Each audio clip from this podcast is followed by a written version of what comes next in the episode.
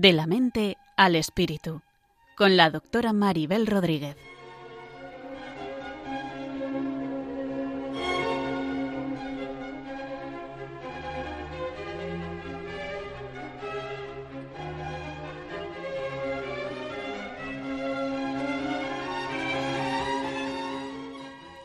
Saludos a todos y bienvenidos a un nuevo programa de la mente al espíritu.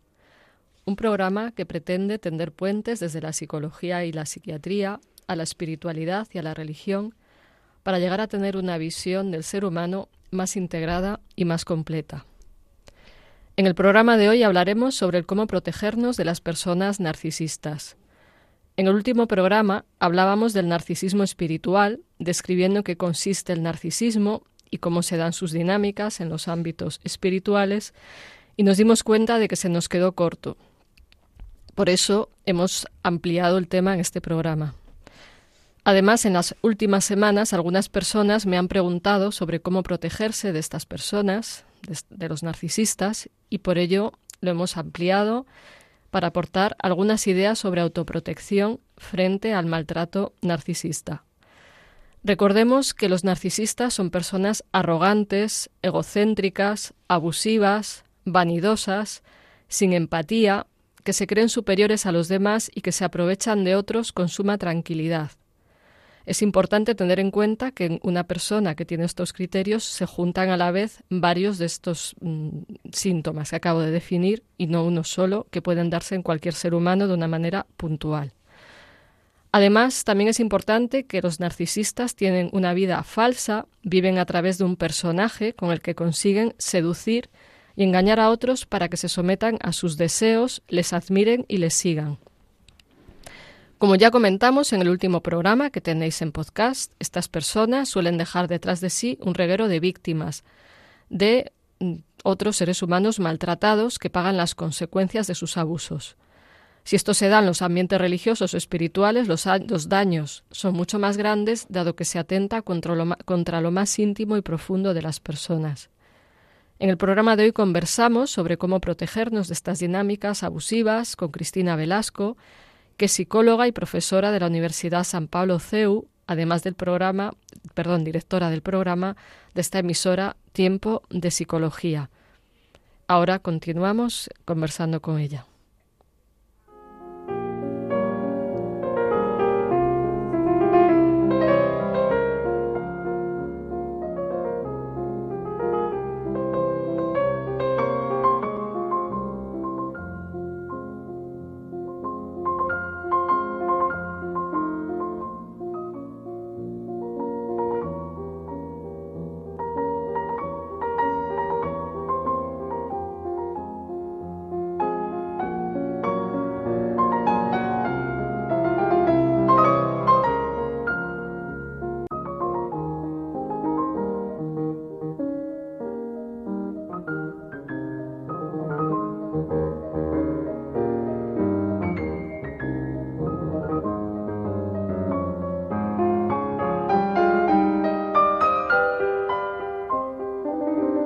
Estás escuchando De la mente al espíritu con la doctora Maribel Rodríguez aquí en Radio María.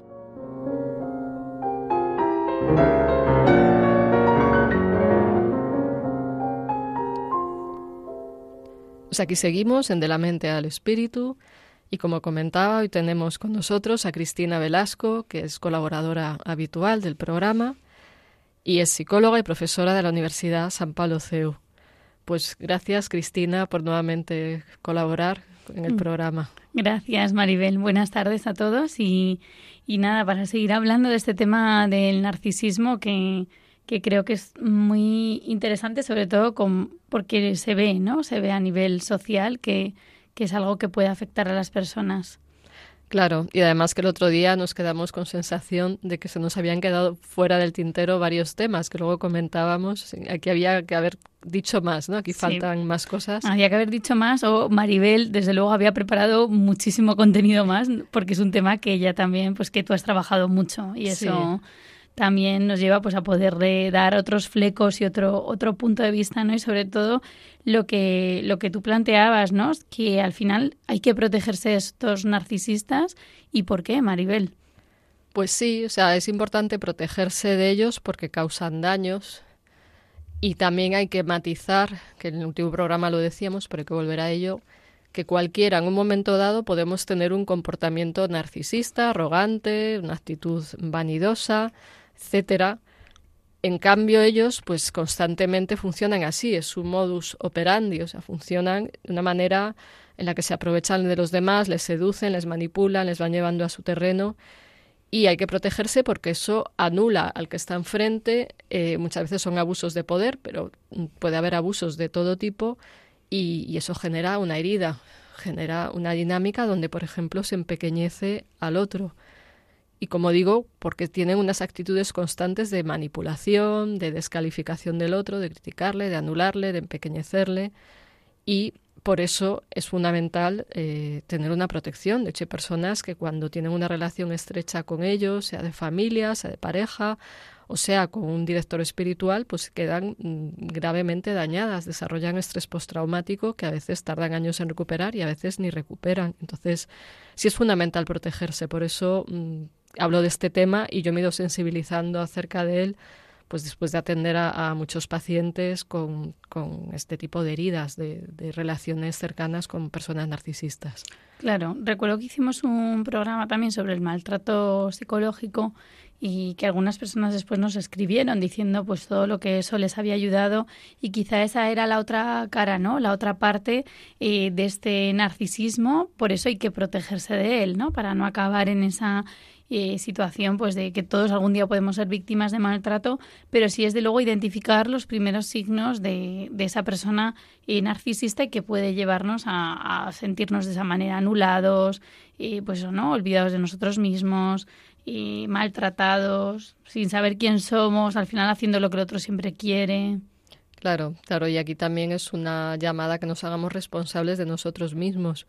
Cuando alguien nos ha manipulado, nos ha dañado, es importante aprender de qué ha sucedido para que no nos vuelva a ocurrir. Claro. Entonces, una parte de, de la responsabilidad, a pesar del daño que podamos haber sufrido o quienes lo hayan sufrido, es hacer un proceso de recuperación, pero también de prevención porque si no muchas veces se repite la victimización y las personas que han sufrido cualquier tipo de abuso se pueden acabar identificando con el rol de víctimas e inconscientemente buscar a otro que les vuelva a victimizar. Entonces hace falta un proceso de autorresponsabilización, de autocuidado y de desarrollo personal, como iremos hablando. Sí, hay personas que te dicen que se vuelven a encontrar con otro narcisista a su lado, ¿no? Y sí. Entonces, Maribel, ¿dónde, bueno, dónde nos los encontramos a estas a estas personas, a estas... Bueno, en cualquier lado. O sea, igual esto da miedo a los oyentes, pero es que forma parte de, de, un lado del ser humano, a veces leve, como decía, eso le llamó la parcela narcisista, es decir, un trocito de de narcisismo o de ego que todos podemos tener,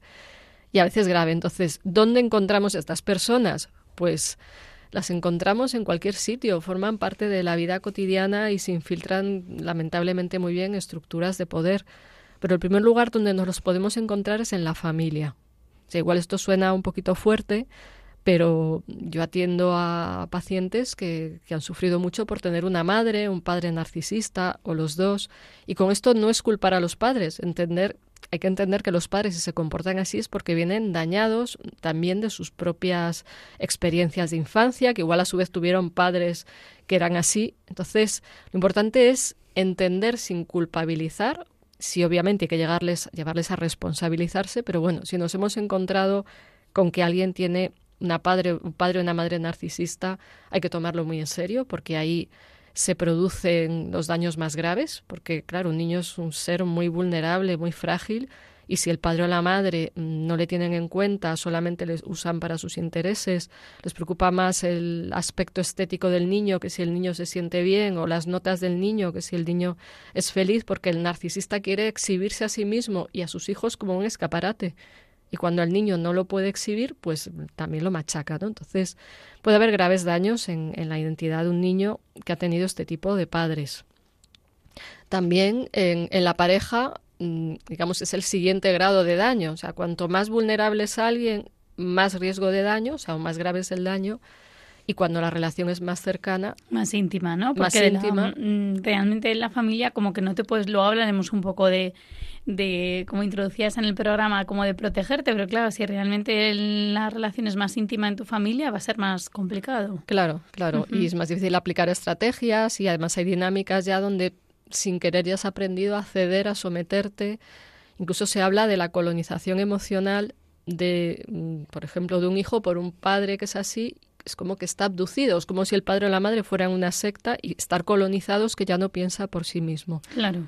Entonces es peor que una secta porque es tu familia. Entonces ahí es importante, hay un libro que quizás pueda ayudar a, a, los oyentes que puedan sospechar de si tienen algún familiar así, que se llama Madres que no saben amar que ayuda a comprenderlas también, decir, bueno, ¿qué han vivido estas madres para llegar a este punto? O sea, yo no estoy acusando así a nadie, es importante aclararlo, porque, como decía alguien, todos hemos sido víctimas de víctimas. O sea, la persona que maltrata muchas veces está repitiendo algo que le, que le han hecho. Y luego el, otros ámbitos donde nos los encontramos, pues es en, en, el trabajo, podemos tener un jefe, un compañero que es así, y son de estos que te hacen la vida imposible, solo quieren salirse con la suya, no te tienen en cuenta, no tienen ninguna empatía, dividen mucho los equipos de trabajo y bueno, hace, hace mucho daño, pero quizás no lleguen al extremo que estoy contando de, de ser hijos o, ser parejas. Y, y, luego pues en cualquier en puede estar en cualquier lado. Me decía me decía una paciente Maribel que a raíz de leer el libro del narcisismo espiritual el libro del cual eres autora eh, ella me decía que de repente veía narcisistas en todos los sitios. O sea como que se había sensibilizado no esto es como lo de las embarazadas no pues de repente tienes una, una en casa o tú lo estás y ves un montón pues esto es lo mismo ¿no? entonces ella me decía que veía narcisismo por todos los lados puede ser que haya un componente social o de la sociedad narcisista? Sí, totalmente y, y, más parece que en las últimas décadas hasta se habla de una pandemia narcisista. Hay un libro que se llama algo así como Epidemia de Narcisismo. Eh, hay estudios, que, sobre todo en Estados Unidos, de que ha habido un aumento, quizás todo el individualismo y también el, el autobombo que hay ahora en las redes sociales, que igual antes no había una plataforma de tanta claro. expansión narcisista pues quizás eso lo, lo, retroalimenta. Entonces, yo creo que las sociedades en las que estamos son muy narcisistas, se fomenta y se refuerza eso, o sea, el que está todo el día colgando selfies en, en Internet, pues la gente le da me gusta y le está reforzando en que siga haciendo mm. lo mismo, ¿no? Entonces, eh, hay mucho de narcisismo, pero hay que diferenciar las actitudes narcisistas, es decir, que un día a alguien le guste presumir o que le den 80 likes o 800 a su foto maravillosa en Instagram, hay que diferenciar esa actitud vanidosa de funcionar todo el tiempo así y querer estar por encima de los demás, querer tener un trato de favor, ser arrogante. O sea, digamos que el narcisista patológico, enfermo, está siempre en un modo que es de abusón, es de estar por encima. Y hay algunos que se les ve, o sea, el, narcisista del gimnasio enseñando los más musculitos, pavoneándose, mirándose al espejo cada tres segundos, le ves a la legua pero igual no es tan grave como el que no se ve y es muy hábil e incluso se disfraza de una buena persona y hasta de un santo se pueden disfrazar. Eso lo explicábamos también en el programa anterior, sí. justo, ¿no? Si algún oyente quiere conectar con esa sí. parte de, de, los tipos de narcisismo y cómo algunos ni, ni, te imaginas que pueden ser narcisistas con su aparente eh, humildad o falsa... Pues claro. eso, ¿no? Falsa modestia. O eso algo. es, pero al final vemos que presume de algo paradójico, ¿no? Porque quien presume de humildad o quien presume de santidad, claro. pues choca, ¿no? Uh -huh. y, y, también vemos que no ceden, que no toleran las críticas, que se quieren salir siempre con la suya. Y sobre todo, muchas veces yo cuando los he detectado a los más difíciles es porque ves que en realidad no tienen empatía. Y mm, pueden salir un ayudando. Importante, un punto importante. Sí, fundamental. O sea, pueden salir en una foto ayudando a los pobres. Y además quieren salir en la foto ayudando a los pobres y la van a subir a Instagram.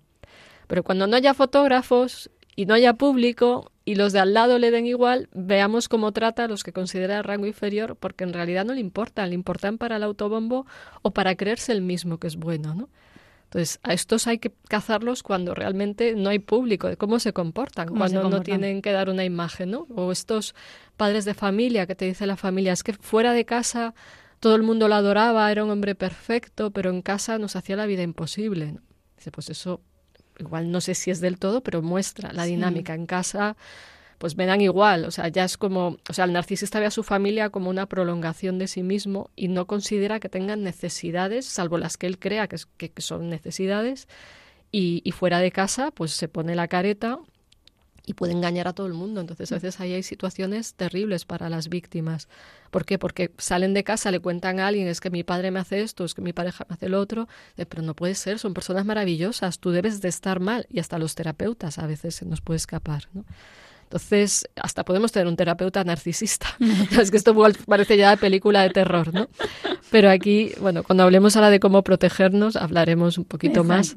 Pero yo creo que hay que diferenciar eso, que uno un día meta la pata, que podemos ser cualquiera, y un día pues se nos va el ego, y otra cosa es estar siempre buscando la admiración de los demás o quererlo someter o estar a modo narcisista y, y a, a más mm, endiosamiento a esta persona, más daños, porque no ve a los otros, solo ve su, su deseo de ser divino de la muerte. Ya está. Claro, yo creo que hay un punto importante, el tema de la intimidad, justo cuando has dicho Maribel, ¿no? que a lo mejor aparentemente, pero cuanto más intimas con esa persona, quizá más te vas dando cuenta, ahora también cuando hablemos de cómo protegernos, eh, ese grado de intimidad, pues no es lo mismo si es un familiar, si es tu pareja, si es un director espiritual, si es una persona con la que tienes ya un grado intimidad, porque también eso te puede hacer más daño, entiendo. Claro, eso es, eso es. O sea, a más intimidad, más te expones y más conoce tus puntos débiles, porque son expertos en mm, tocar tus fibras sensibles, tus heridas, para generarte inseguridad. Eso les da sensación de poder. Entonces, a más intimidad, más saben claro. de tus puntos débiles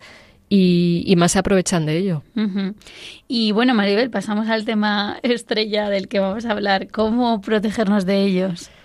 Bien, yo he dado algunas claves muy generales, o sea, quien tenga una situación compleja, yo le recuerdo, le, perdón, le recomiendo ir a terapia, eh, porque no es fácil, pero vamos a hablar de temas fundamentales para los defendernos de los narcisistas que no son súper peligrosos, que esos no hay tantos, ¿no? Se calcula entre un 1 o 2%, no está mal, pero bueno, no van a ser todos por todas partes. También esto lo digo para los que ven narcisistas por todos los lados, pues 1 o 2% no es todo el mundo, ¿no? Entonces, el, el primer paso tiene que ser saber cómo son este tipo de personas, o sea, ser conscientes, eh, en caso de dudas, consultar con expertos y cuando mm, nos informamos más a fondo, igual de entrada nos parece que todo el mundo es narcisista. Hay gente que leyendo mi libro me dice, pues si yo soy narcisista, digo, pero a ver, tú haces esto todo el tiempo y cumples todos los criterios, al menos cinco de los síntomas que pongo en este libro, de más allá del narcisismo espiritual. Digo, tú tienes todo todo el tiempo, no, alguna vez pues no eres, te comportas, actúas narcisistamente, ¿no?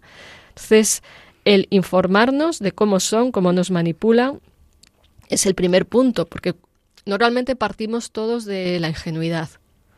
claro, o de, o de la buena fe. Eso es. O sea, lo más normal es pensar, oye, el otro viene a ayudarme, no a hacerme daño, ¿no? Porque las personas también que están todo el día constantemente pensando, el otro me quiere hacer daño, pues también ahí debajo puede haber una patología, una inseguridad, un miedo. Claro, aunque le han dañado tanto que ya no se claro, de nadie. Justo. Pero es muy importante el, el darnos cuenta de que no todo el mundo es igual que nosotras, por ejemplo en el sentido de que, vamos, a mí no se me ocurre ir viendo a ver qué le saco al otro, que eso es lo que hace la persona narcisista patológica, o sea, va hacia ti para sacarte algo. Entonces, el problema es que la mayoría de las personas no se nos ha enseñado en el cole, yo creo que esto habría que aprenderlo desde el cole, para no ser narcisista, para prevenirlo y para detectar cuando alguien se pasa de la raya y métodos de defensa personal, porque son importantes para, para no acabar escaldados, ¿no? Entonces, el, darnos cuenta, esa formación eh, puede ponernos en un lugar de no tanta vulnerabilidad.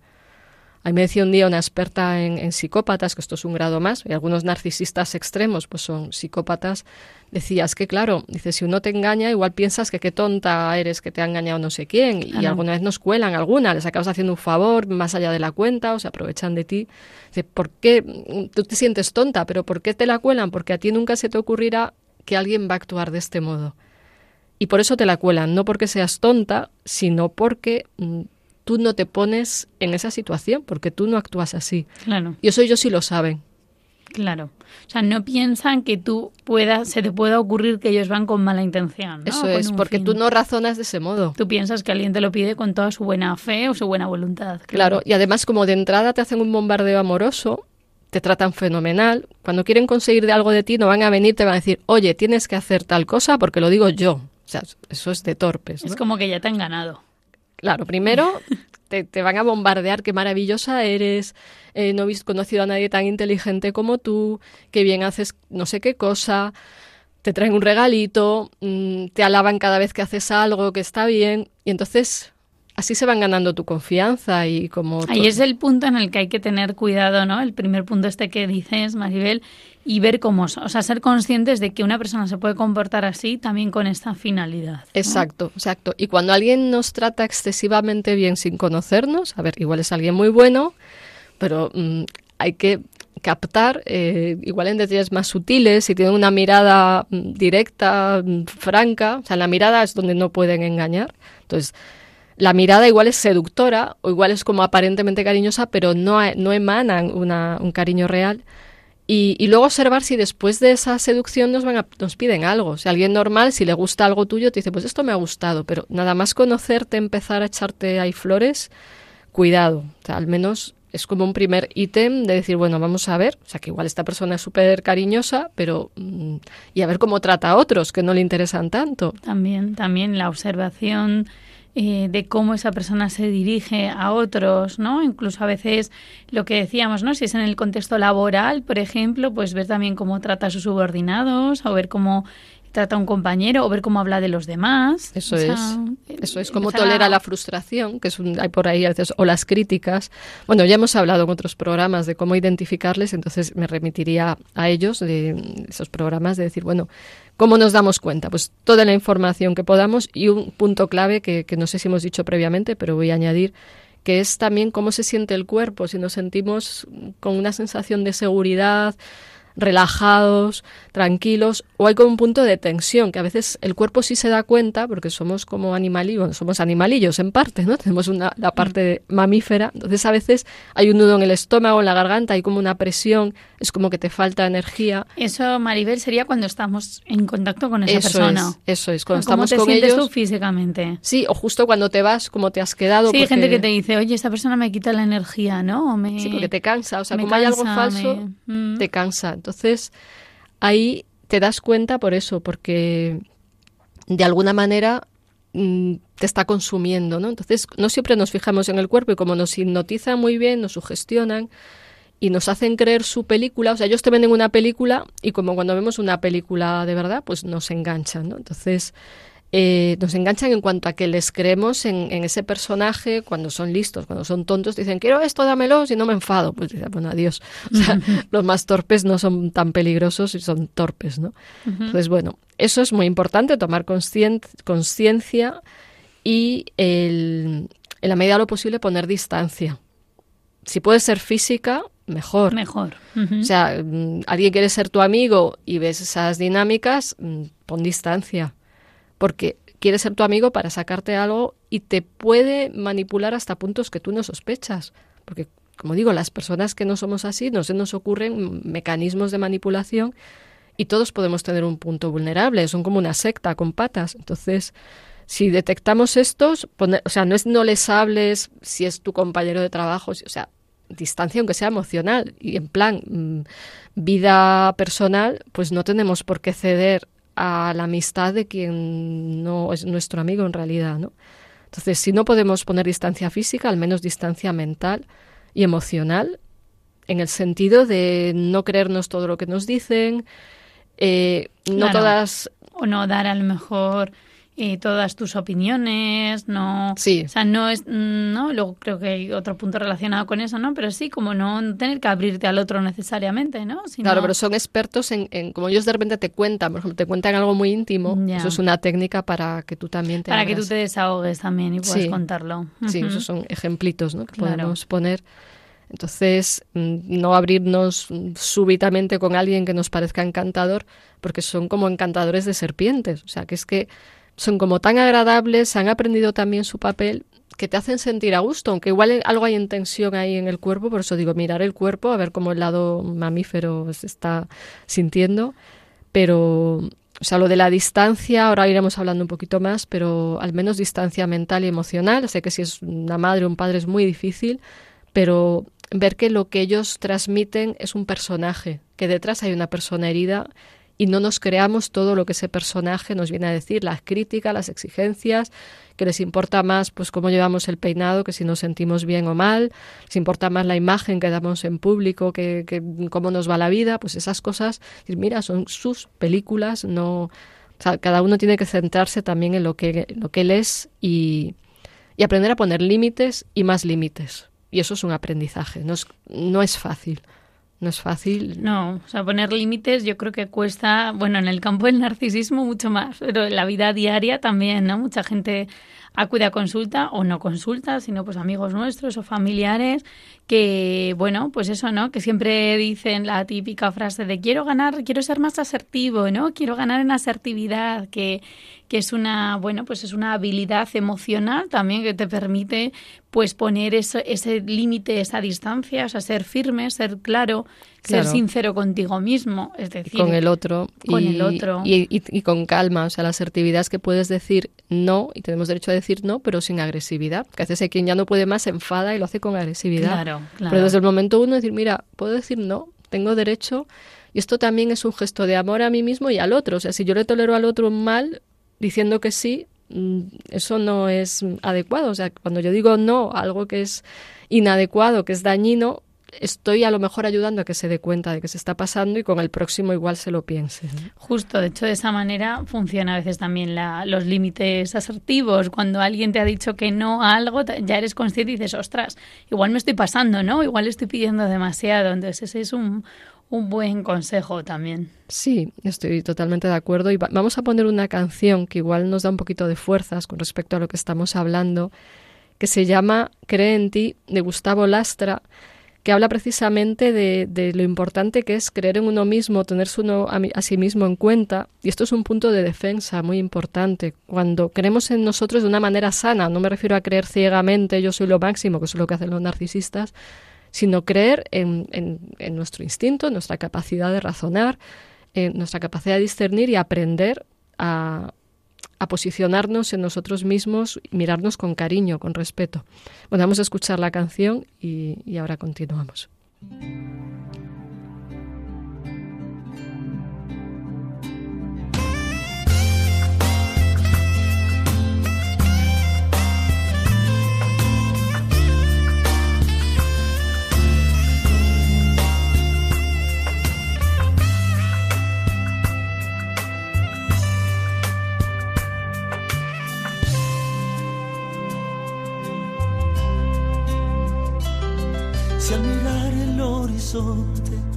Has perdido claridad. Si tu corazón ya no encuentra su verdad, busca en tu alma apasionada, no te canses de buscar. Ella conoce tu manera de brillar.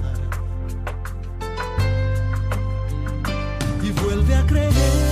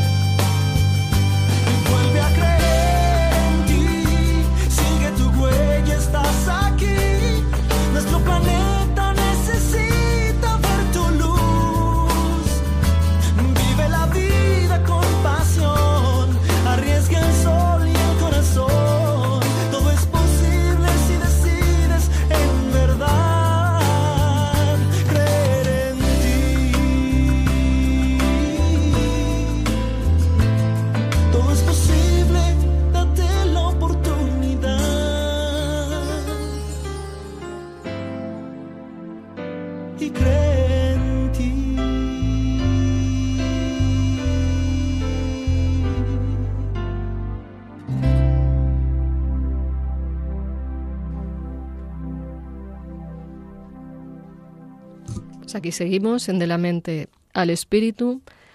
Al habla Maribel Rodríguez, psiquiatra, y estamos hablando con Cristina Velasco, que es psicóloga y profesora de la Universidad CEU San Pablo. Y estábamos hablando de, poner límites y acabamos de escuchar una canción titulada Cree en ti. Entonces, igual esto parezca algo muy simple, pues eh, estamos diciendo que era básico, ¿no? O sea, el creer en uno mismo, aprender a querernos como somos realmente y, cultivar una sana autoestima. O sea, esto permite darnos cuenta de cuando alguien se pasa de la raya, ¿no? Si yo me quiero y yo no me haría cierta cosa o no querría esto para mi mejor amiga o para mi hermana, pues mm, si me doy cuenta de que algo podría dañar a otro, también, o sea, que si otro, estoy liándome, que si otro estuviera en la misma situación viviendo tal cosa y viera que sufre, si a mí me ocurre es más fácil también darnos cuenta. Es que es una, es una técnica, a veces como verte desde fuera. Claro. Es decir, bueno, ¿cómo me están tratando? Si yo viera Claro. esta escena con mi madre, con mi hermana, con alguien a quien yo aprecie, me parecería justo e injusto. Entonces, a veces desde fuera se ve, desde dentro a veces aguantamos Mm. demasiado. Sí, que, que cómo lo vería qué le diría, ¿no? Le invitaría también a las personas a decir, oye, si tú en esta relación que estás teniendo con esta persona te ves desde fuera, ¿qué le dirías a esa persona que está eh, sufriendo todo ese, bueno, pues esas, a veces esas malas contestaciones, esas imposiciones, ¿no? Ese uso, como decías Maribel, para un fin concreto que es el de la persona narcisista. Entonces, bueno, eso puede, puede ayudar, ¿no? Y siempre el, el querernos a nosotros mismos, el conocernos mejor, eh, bueno, como decía la canción, también pues ganar esa seguridad y confianza, aunque ahora la tengamos a lo mejor chiquitita, ¿no? Porque igual nos hemos visto dañados, pero, pero, no, pero estamos ahí, ¿no? Estamos ahí debajo de, de eso. Claro, claro, y lo de aprender a amarnos a nosotros mismos no es egoísmo, que a veces se entiende mal. Precisamente el egoísta es el que, el que no se quiere y quiere forzar a que otros le quieran y le sigan el rollo. ¿no? Y de hecho el narcisista, corrígeme si me equivoco, Maribel, pero incluso puede acusar al otro de ser egoísta.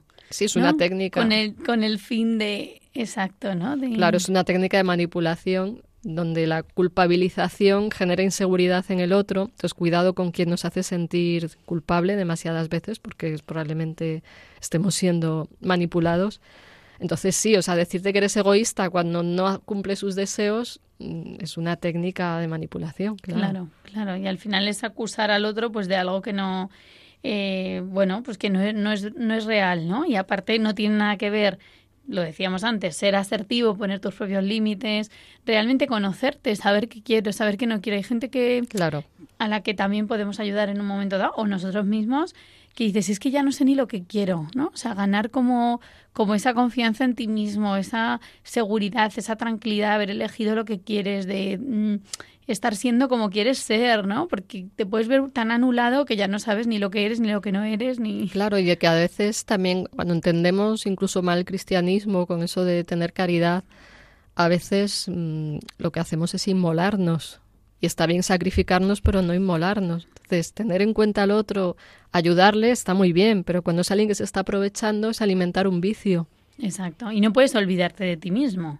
Claro. O sea, puedes eh, querer ayudar al otro, pero también hay una parte propia eh, en la que cuanto mejor estés tú, también vas a poder mejor ayudar al otro. Claro, es eso de amarás al prójimo como a ti mismo, que, que, entiendo que no está de casualidad al final de la frase, ¿no? Entonces, cuando tenemos un amor sano hacia nosotros, nos miramos con respeto, vemos nuestra vida como algo que hay que cuidar, pues es más difícil que nos manipulen y es cuando detectamos pues que se nos está haciendo daño. Entonces, ahí el, el posicionarnos con, con, aprecio a nuestra propia vida, a nuestro propio ser, que, que es un, una vida que nos ha sido confiada, no hay que machacarla. Una cosa es amar y entregarse a otros, otro tema es mm, dejar que nos chupen la sangre, ¿no? Claro. Es como hacerte donante de, donante de sangre del conde Drácula. Pues mm, eso no es buena idea, porque es alimentar el vicio del otro. Sí, y a uno acaba, yo creo que no sabiendo ni quién es, ¿no? Ni para qué está en este mundo, ni bueno, luego ahí entrarían pues otro tipo de, de patologías, ¿no? De las consecuencias, pero sí, cuanto más alientes tu conocimiento y tu bueno, y tu, sí, tu claro. Y de hecho un síntoma del maltrato narcisista es el perder la identidad. Igual quien lo ha vivido desde niños no Dice sabe. que ya no sabes quién soy. Ya no está Ya más perdido, pero hay personas que previamente lo saben, tienen una relación de pareja o de una amistad muy íntima con alguien así y van viviendo como un empequeñecimiento tal de suyo por todas las críticas, exigencias, el, otro siempre que te salgas de su guion te va a machacar, entonces ya dudas de ti y también con esa malentendida caridad, no, hay que mm, escuchar al otro lo que el otro dice, no, el otro está siendo un patán y está siendo un aprovechado Claro. entonces, eh, o sea, yo creo que ahí es importantísimo el, ese cuidado de sí, ¿no? Y el sentido crítico, el discernimiento. No pasa nada por tener sentido crítico, no pasa nada por discernir, eso no es estar juzgando a las personas, pero sí podemos juzgar las acciones y, y, y también eso es la corrección fraterna, ¿no? O sea, que, que no es mm, cedo a lo que quiera el otro, lo que te digo, pues donantes de sangre del conde Drácula, no, no tiene sentido y que anulen mi yo, como estábamos hablando, pues puede ser un síntoma. Quien no me deja expresarme, ser, o quien se burla de mis maneras de ser normales o de, o de cosas que van conmigo, como que lleve gafas o como que me guste estudiar o cualquier cosa, pues que va conmigo, ¿no? O sea, que, que eso les encanta hacerlo para que al final te sientas inadecuada en cualquier cosa y pueden, por ejemplo, ir señalando cualquier pequeño defectito para provocar ese empequeñecimiento del yo. Entonces ahí es muy importante el, el no reaccionar ante las provocaciones y cuando nos digan algo de nosotros mismos ponerlo en cuarentena y reflexionar, porque si es una corrección cierta, pues qué bien, y si Mm. no es un intento de manipular. Entonces, no reaccionar, o sea, igual internamente reaccionamos cuando alguien nos critica, pero no reaccionar quiere decir que ante una crítica, un desprecio, una acusación como la de egoísmo, pues observemos, aunque nos siente mal, cara de póker, o sea, porque si reaccionamos emocionalmente ya sabe que por ahí nos agarra y entonces lo va a hacer más para jorobarte y para empequeñecerte. Entonces, hoy en día se habla mucho de hacer de piedra gris, que quiere decir que, pues eso, cara de póker. O sea, eres imbécil, eres tonta, no te enteras, te queda mal peinado, no me gusta tu camisa, está gorda, está flaca, eh, no me gusta tu voz, hoy vaya cara que traes de no sé qué. O sea, intentan generarte inseguridad. Entonces ahí, sí, bueno, no me gusta que me digan esto, pero cara de póker, porque si no, cada vez lo hace más y le estoy dando el poder de definirme. Yo a veces a las personas que sufren esto les digo, es que le has convertido en un ídolo. Y un ídolo divinizado, ¿por qué? Porque todo lo que dice es la verdad. Es que si me dice que estoy gorda, o si dice que estoy flaca, o si me dice versión masculina o femenina, me da igual. O sea, que es como que ya lo que dice el otro es la verdad, es que si no hago tal cosa se va a enfadar. Eso es una manipulación. Claro, y ahí como que de alguna manera te quedas atrapado en eso, ¿no? O sea, eh, te impide pues ganar, generar autoestima, eh, bueno, y hasta vivir feliz, ¿no? Porque es como que ya haces todo por miedo, por...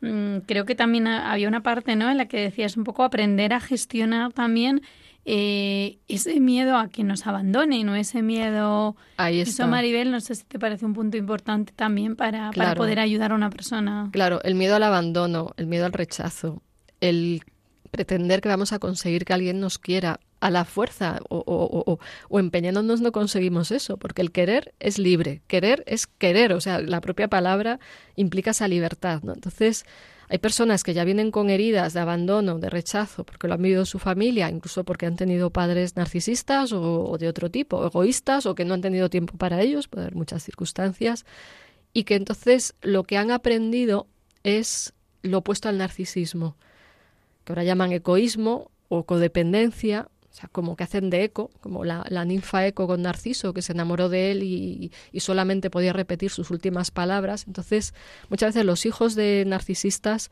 están con mucha inseguridad, con mucho miedo al abandono y al rechazo, y pueden ser carne de cañón de someterse a narcisistas. Y a ver, que en todo ser humano puede haber heridas de abandono o de rechazo, porque ningún padre es perfecto. Igual un día no te hicieron caso, otra vez estaban preocupados con no sé qué. O sea, puede haber heridas de amor en todo ser humano y entonces esas heridas generan lo que yo llamo la parcela narcisista. Y si son muy grandes pueden desencadenar un narcisismo. Ya hay estudios actuales que relacionan narcisismo y traumas. Entonces, ese miedo al abandono te puede hacer que seas un pesado pidiendo cariño y hazme caso, me estoy sintiendo abandonada y que por ahí te manipulen. Entonces, ¿qué hace el narcisista si detecta tu herida de abandono? pues hoy te va a amar, te va a adorar, estoy contigo incondicionalmente, soy tu amigo, estoy aquí para, que lo, para lo que necesites. Y al día siguiente necesitas algo, no te responde, mm, es totalmente indiferente, te dice que te dejes de tonterías o simplemente desaparecen. Eso se llama refuerzo intermitente. O sea, te doy caramelitos muy dulces, no estoy. O llamo, yo le llamo síndrome del Guadiana. O sea, estoy aquí para lo que tú quieras, de repente no estoy. No estoy, pero puede ser días, meses, semanas. Y eso genera mucha inseguridad. Claro. Y entonces, ¿qué hace la víctima que tiene esa herida de abandono?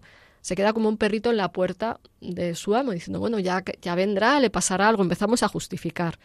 Y justificamos porque hay una necesidad afectiva. Cuando hay un vínculo, podemos justificar, bueno, puede tener un mal día, eh, que podría ser verdad, o sea, no todos los que desaparecen son narcisistas, ¿no? Pero si es la dinámica, hay que tener esto en cuenta. Entonces, podemos justificarles y encima intentar pensar y qué le he hecho para que se vaya, entonces puedes intentar contactarte, pero te pasa algo, o, entrar en el síndrome del ayudador, que también lo hacen a veces personas con herida de abandono que caen en la codependencia, que es... A pensar que le puedes salvar o que... Sí, sí, que tú le puedes salvar porque pobrecito que está herido, eh, le pasan cosas raras y eso ya es lo peor que te puede pasar. Eso es lo peor porque no les podemos salvar. En todo caso, se, se les puede corregir, se les puede mandar a terapia, se les puede indicar eh, pues que están haciendo mal, lo que no nos gusta, pero lo que, ¿qué ocurre cuando le dices a un narcisista esto no me gusta? Pues que no lo acepta, ¿no? No, y te va a decir que tú estás mal, que estás mal de la cabeza, que te has aflojado un tornillo, que cómo se te ocurre pensar tal cosa de él, que si es que no le quieres, entonces hacen luz de gas, o sea, le dan la vuelta a la tortilla, decimos aquí en España, entonces al final tú por criticarte te sientes culpable de haberle molestado y le acabas pidiendo disculpas tú por algo que te ha hecho, como cuando hablábamos en el maltrato psicológico. Entonces, cuidado con la hiperempatía o el rol salvador, que tiene un puntito narcisista, de yo le salvo, yo le curo, y cuanto más agujero tenga, y a veces hay mujeres que les pasa que cuanto más le ven sufrir, porque en el fondo es alguien con mucha herida, dicen, pues yo con mi amor me entrego, y, a veces se casan con ellos para salvarles incluso, ¿no? O caen en ese patrón, y como digo, a veces son hijos de narcisistas que han aprendido a someterse. Claro, ahí por ejemplo sería cuando se detecta que es una persona narcisista, más todas las consecuencias que ya hemos estado hablando, sería como no contar con que nosotros vamos a poder salvarles, ayudarles. Mm. No, por lo menos no salvarles. Igual la mayor ayuda a veces es mm, decir, mira, mientras te comportes así, yo no voy a estar hablando contigo. Mostrar no dependencia. Eso, o sea, ser libres de lo que nos digan. Mm. que me dice que soy fea, guapa, no sé qué. Bueno, es un juego. Hacer como si te diera igual. Dice, mira, si lo ideal es que nos acabe dando igual, diciendo, a ver si está jugando conmigo. Ahora me va a decir, eres guapa para no sé qué. Ahora me va a decir, eres fea porque quieres someterme, ¿no? Como una vez, yo recuerdo un jefe hace años que me dijo, tú eres la mejor de no sé qué, no sé cuánto. Y bueno, ya lo había captado el perfil. Y pensé, bueno, ahora que me pedirá, y además que a los cinco minutos, pues te va a tocar a ti, no sé qué, no sé cuánto. Y era un marrón. Y dije, mira, no tengo tiempo. Y di la vuelta y me fui. Y lo hice con tal tranquilidad que se quedó desconcertado. Y yo pensé, bueno, a ver si ahora me va a caer pero como era una manipulación, no era nada razonable, pues en fin, que, en ese momento dije, mira, yo no tengo tiempo ni estoy capacitada para esto, me estás pidiendo algo en lo que yo no me he especializado. Bueno, milagrosamente me dejó en paz, igual, igual no era tan, tan así, ¿no? pero, pero bueno, que es importante en la línea de lo que estamos hablando, el detectar los juegos psicológicos. Lo primero, si nos afectan, para no demostrar que nos afectan. Y lo ideal es decir, a ver, que es que me está llamando, me está llamando la reina del mambo y ahora me va a pedir algo. O sea, que esto, aprender a verlo desde fuera y, casi con un cierto humor. O sea, a veces incluso responder con humor, sin burlarnos de ellos, pues puede funcionar. Y, y bueno, pues el, el mirar desde la distancia y entender que no somos salvadores, sí podemos ayudar si les decimos que vayan a terapia, si les decimos no, si nos mantenemos firmes. Y a veces su actitud cambia cuando te ven segura, no cuando te mm. ven agresiva, porque hay gente que se pone agresiva con ellos o dice como que, prácticamente hay que exterminarlos o, ya nunca más hables con esa persona. Mira, si es tu madre, es que Vas a tener que seguir hablando con claro, otra cosa es que aprendas a hablar sin creerte las dinámicas o sin caer en ellas. No es fácil y a veces requiere esto terapia. ¿no? Y Maribel, ¿se puede salir de ahí? ¿Tiene cura el narcisismo? Pues esa es una pregunta difícil porque cuando de verdad son narcisistas patológicos, es muy, muy difícil, es prácticamente imposible ayudarles a salir de ahí, salvo que pasen una crisis muy grande, que se les caiga el montaje, que no puedan sostener el personaje, pero no todos pasan una crisis muy grande y, incluso hay riesgos a veces de suicidio, que no pasan una crisis grande mm. porque sienten como que se les ha derrumbado el mundo, o sea, se les cae todo su personaje de éxito, de maravilla, pues mm, el no estar ahí en el candelero es como que les destroza, ¿no? Pero puede ser el principio de la curación, cuando se abre esa herida de fondo, que es una herida de no creerse dignos de amor, es una herida de, de sentirse vacíos, pues se puede empezar a abrir una puerta y también haciéndoles conscientes del juego. Entonces, los casos extremos, incluso muchos terapeutas se niegan a tratarlos porque aprenden del terapeuta a, estrategias de amabilidad con, la, con las que manipulan a otros. Entonces, eh, si es un caso extremo, pues igual lo mejor, mm, mira, distancia, no todo el mundo tiene arreglo. Lo fundamental también es eh, no tenerles en puestos de responsabilidad.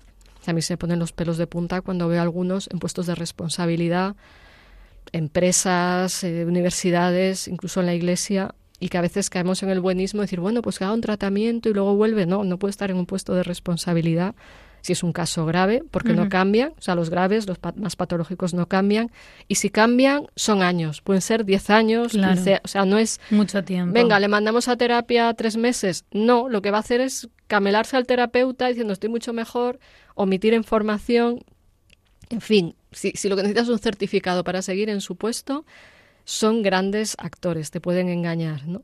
Entonces, podemos ayudarles cuando tengan sana autocrítica, cuando están dispuestos a mirarse con honestidad y humildad, cuando se les cae el montaje y, supone un proceso de, de, soltar lo que creen que son. O sea, ellos creen que son el catedrático o el sacerdote o el tal en cuanto a su ser profundo y, y entonces viven en ese rol todo el tiempo y se creen que eso les da derecho a, a pasar por encima de los demás. Entonces, lo que hay de falso en esa identificación es endiosarte en ello, ¿no? Que porque tengas un rol te crees más que los demás. Entonces ahí es muy difícil el, el mostrarles el lado vulnerable, salvo que de repente no tengan éxito, mm, tengan varias denuncias de personas heridas, eh, no les salen las cosas como ellos quieren y y a veces entrando en la herida, en lo que han vivido de traumas en su infancia, o sea, son personas que han sufrido, pues a veces se les puede ayudar, pero en, en, cuanto a nivel usuario de la calle, toma distancia, quiérete, mantente firme, si tienes una relación más cercana, ponle la condición de que tiene que ir a terapia, pero no la fuerces, porque puede ir a terapia eh, a fingir y, luego sigue con el mismo rollo. Y además el terapeuta dice, no solo está bien, sino que está fenomenal. Cuando un terapeuta no sabe de narcisismo, es que te venden la moto como nadie y, y a veces ocurre que viene una mujer a terapia pareja o un hombre y si su pareja es narcisista y no tengas los ojos abiertos y no conozcas esto y dirás, pero mira con lo encantador o encantadora, encantadora que es, porque estás tan mal. Entonces, cuando uno está muy mal y otro está demasiado bien y es demasiado maravilloso, cuidado, que puede haber ahí un juego de este tipo. Y bueno, sobre todo, que yo creo que aquí ante las dudas preguntar a expertos, porque no es fácil. O sea, yo me he pasado años investigando el tema, porque me los he encontrado en la universidad, en hospitales, he encontrado víctimas y, y en el mundo religioso también, y a veces tardas mucho en, captarles, aun siendo psiquiatra, psicólogo, en fin, como que, que es muy, muy importante el... Claro, yo creo que sobre todo hay que ir como a un matiz muy profundo, ¿no? Y solo cuando conoces profundamente a esa persona, quizá puedes entender ese punto narcisista, porque antes igual todo es esa fachada eh, que te impide conocer de verdad todos sus intereses, todo lo que él quiere, todo lo que él busca detrás de eso que te está contando, diciendo, ¿no? Claro, claro, y muchas veces cuando les conoces mejor, incluso puedes tardar, pero sobre todo el, el mantenerte firme ante lo que tú eres y respetarte como alguien digno de amor, como decíamos, por eso vuelvo a este punto. Y también un tema acerca del que reflexionamos diversos psiquiatras, psicólogos, es sobre la relación que hay entre trastornos de personalidad, porque el trastorno, narcisista es una persona con trastorno de personalidad, la relación con trastornos de personalidad y la dinámica del mal. O sea, aquí está la dinámica del mal. O sea, no solo que hay una patología, hay una herida, sino que es como que a través de ellos, también porque ellos se lo han creído, tienen que hacer el mal para conseguir lo que quieren. Entonces, aquí hay una duda hasta dónde hay una cuestión moral hasta dónde es una cuestión psicológica, porque podemos caer en psicologizar algo que tiene una parte que es moral, incluso espiritual, en cuanto a la expresión del mal. Entonces, sí, sí, sobre todo desde esa visión más completa del ser humano, que no somos solo el cerebro y el cuerpo, ¿no? sino que hay algo más y bueno, o sea, el mal, desde luego, también eh, es algo que se puede elegir hacer. Claro, y en personas que están débiles, perdidas, no olvidemos que se sienten muy vulnerables, muy solos, muy carentes de amor, y pueden ser como Fausto cuando vende su alma con tal de tener éxito. ¿no? Entonces yo creo que el mito de Fausto refleja también bien cómo ocurre, por ejemplo, el narcisismo maligno, que es el más extremo, donde ellos conscientemente hacen las estratagemas para dominar a los demás eso que dice el Evangelio, ¿para qué quieres ganar el mundo si pierdes tu alma? Más o menos es así, ¿no? Pues mm, ellos están solamente queriendo ganar el mundo, venden su alma, lo, que haga falta, los más extremos, que son los malignos, que, ya serían también lo que ya son psicópatas integrados, que conscientemente hacen el mal y eh, van contaminando y van destrozando a, a las personas de las que se aprovechan. No todo el mundo les interesa, o sea que igual se queden aquí tranquilos los oyentes de que van a buscar los más peligrosos a los que tengan cierto poder, cierta fama, cierto éxito o una luz que ellos no tengan, incluso para destruirla. Ellos dicen que les da rabia que alguien tenga luz porque ellos no la tienen, entonces tienen que ir a destruir, ¿no? En fin, al fin y al cabo, también yo invito a todos a mirarnos en nuestra parcelita narcisista, que aunque no lo seamos, pues todos podemos caer alguna vez en pasarnos de la raya y, invitaros a seguir un camino de humildad, que como decía Santa Teresa es andar en verdad y, bueno, ya con esta idea y esperando que os haya servido y mil gracias Cristina por acompañarnos nuevamente. Muy bien, nada, Maribel, yo encantada y, y, nada, espero que haya sido de utilidad y que todos nos hagamos también esa autorreflexión ¿no? de nuestro punto narcisista. Así que nada, gracias. De nada, solo añado una frase que escuché una vez que decía que cuando veo un defecto en otro, lo que hago es empezar a cambiarlo en mí mismo. ¿no? Entonces, bueno, que también que este programa sirva para corregirnos, mirarnos a nosotros mismos, eh, caminar hacia la humildad de lo que realmente somos y os dejo el mail del programa, que es de la mente al espíritu, arroba radiomaria.es, por si queréis aportarnos algo más o preguntarnos o hacer sugerencias. Hasta el próximo día. Saludos a todos.